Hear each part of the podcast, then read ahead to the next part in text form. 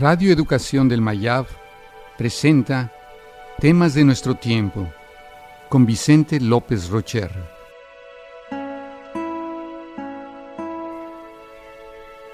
Palabras.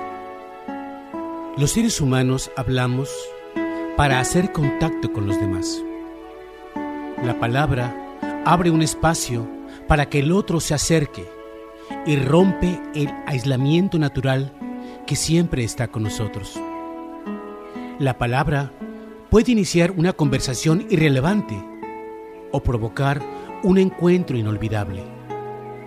Abre la posibilidad de la vida o de la muerte. Puede servir para consolar, curar, orientar o enseñar, pero también para engañar, seducir, herir y hasta matar. La palabra puede provocar conflictos, causar insomnio y destruir relaciones, pero también restablece la paz y llena el corazón de felicidad. Cuando la persona se siente sola, no desea escuchar más o bellas palabras, sino que alguien le escuche, que sus palabras lleguen al corazón de alguien. Cuando permitimos, facilitamos su integración y la salida de las profundas fuerzas que llevamos dentro. El diálogo y el contacto solo pueden darse cuando estamos dispuestos a derribar los barrotes que separan las celdas de nuestro propio mundo. La palabra verdadera es un acto de apertura, de entrega, es un acto de amor entre un yo y un tú.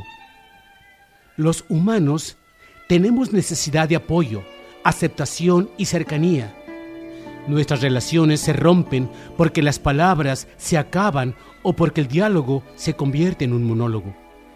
Cuando la palabra muere, muere el amor.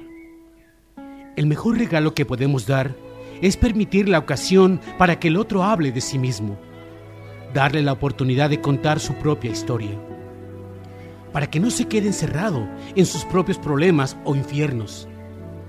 La persona que está dispuesta a escuchar siembra milagros en el que necesita ser escuchado. Dos palabras finales, amor y silencio. Ambas nos liberan del miedo de ser nosotros mismos, nos acercan y nos hacen crecer. Por paradójico que se escuche, no hay mejor palabra para comunicar nuestro sentimiento que el silencio. Solo desde el silencio y el amor se puede oír y sentir al otro.